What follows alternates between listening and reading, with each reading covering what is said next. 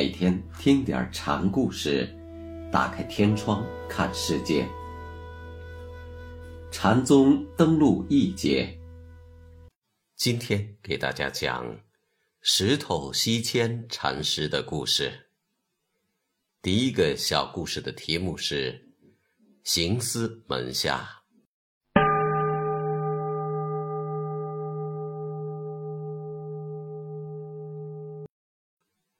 西迁拜访清源行思禅师时，行思开口就问：“你从曹溪那里得到什么了？”原来我就什么也不缺。西迁回答的很妙。那，你还到曹溪那里干什么去？行思禅师问，真像要一棍子打死。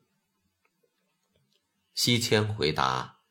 若不去的话，怎能知道我什么也不缺？这话既圆转，又深合禅门宗旨。行思心中喜欢，便不准备再问了。西迁却开口问道：“曹溪六祖大师认得和尚吗？”这话问得出奇。那你今天认得我吗？行思也来个机锋活脱，不留破绽。认得，可又怎能认得呢？前面说认得，后面又赶紧否定，这叫自扫脚印，不落痕迹。西迁小和尚滑得很呐。长角的动物多了，但一鳞足矣。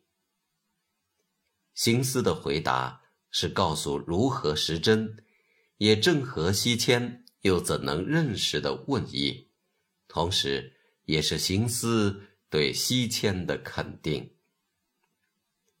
西迁又说：“和尚自从离开曹溪，又什么时候到的这里？”话头与从凡入圣、由圣返俗的事挂上了。行思说：“我可知道你是怎么离的曹溪。西迁并不从曹溪来。这话是西迁谦虚，未入正悟，怎谈得上由圣还出呢？我可知道你将到什么处去。”行思则说：“你现在不行，马上就要入道的，这我知道。和尚是大德之人，可不要造次了。西迁这等于捂师傅的嘴，不让他说那去处，说了就不是，所以不能说。禅家的机锋。”无非赵显的机心，机心就是圆转灵活的智慧心，无所住而生其心。只有心性洒脱之人，才不粘滞，不钻牛角尖，也不能与世推移，心无挂碍。后世的曹洞宗是专讲语不犯意的，这里的问东问西，说圣道俗，正开的是。曹洞宗的先端，西迁机心活脱，这行思已经领略过了，但还是想测一测他的境地。有一天，行思问他：“你从什么地方来？”曹溪。西迁知道禅师明知故问后面另有企图，便不露声色的回答。行思这才切入正题，举起手中的拂尘说：“曹溪那里有这个吗？”别说曹溪，就是西天也没有。西迁抄着根儿回答：“和尚眼里四大皆空，万法唯心，哪儿还有个完完整整的这个在？”行思顺势又把话深入了一步，说：“那你到过西天了？”若到，就有了。有了指有这个，禅讲心母所住，有西天这么个极乐地存在心里，是有住。西天的意思是，你别拿西天迷惑我，西天并不在我心里挂记着。那你没在西天，再说点别的。行思师傅已经把话说到尽处了。句句逼迫西迁。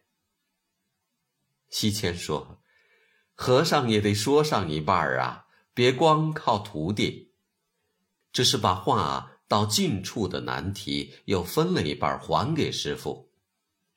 行思说：“我不是不向你说，说了怕后来的人，谁也承担不起。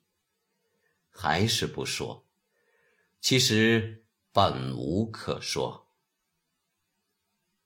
师傅觉得徒弟现在差不多了，就想让他出去闯闯，锻炼锻炼。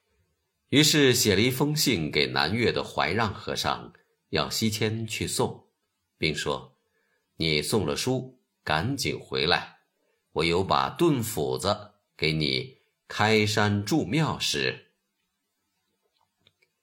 西迁揣了书信，来到南岳怀让和尚这里，开口问怀让：“不慕诸圣，不靠自己的威灵，到这份上时，怎么样？”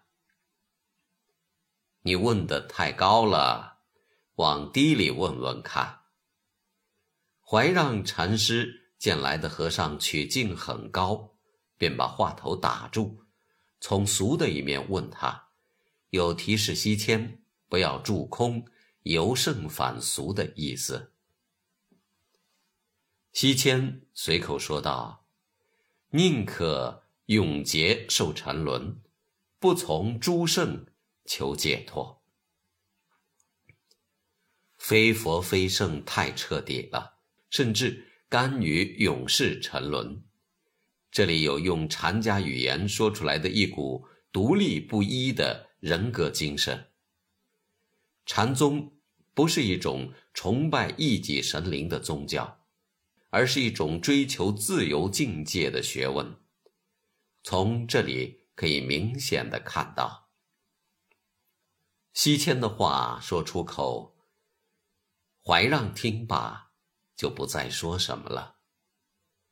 西迁和怀让说过这一番话后就走了。回到行思禅师这里时，禅师问他：“你怎么回来的这么快？书信送到了吗？”书也没通，信也没答。去的时候，和尚说给我把斧子，现在我就要。西迁说：“这是西迁从怀让那里确证了自己的境界，敢于离师开山了。”这也正符合清源的本意。行思禅师听过西迁的请求后，知道此时西迁得到了什么，于是便把一只脚从禅座上伸了出来。你不是要斧子吗？这就是垂足表示西迁得到自己的法统，可以走了。西迁自然领会了师傅的意思。倒身谢拜，然后便离开禅师，到湖南去了。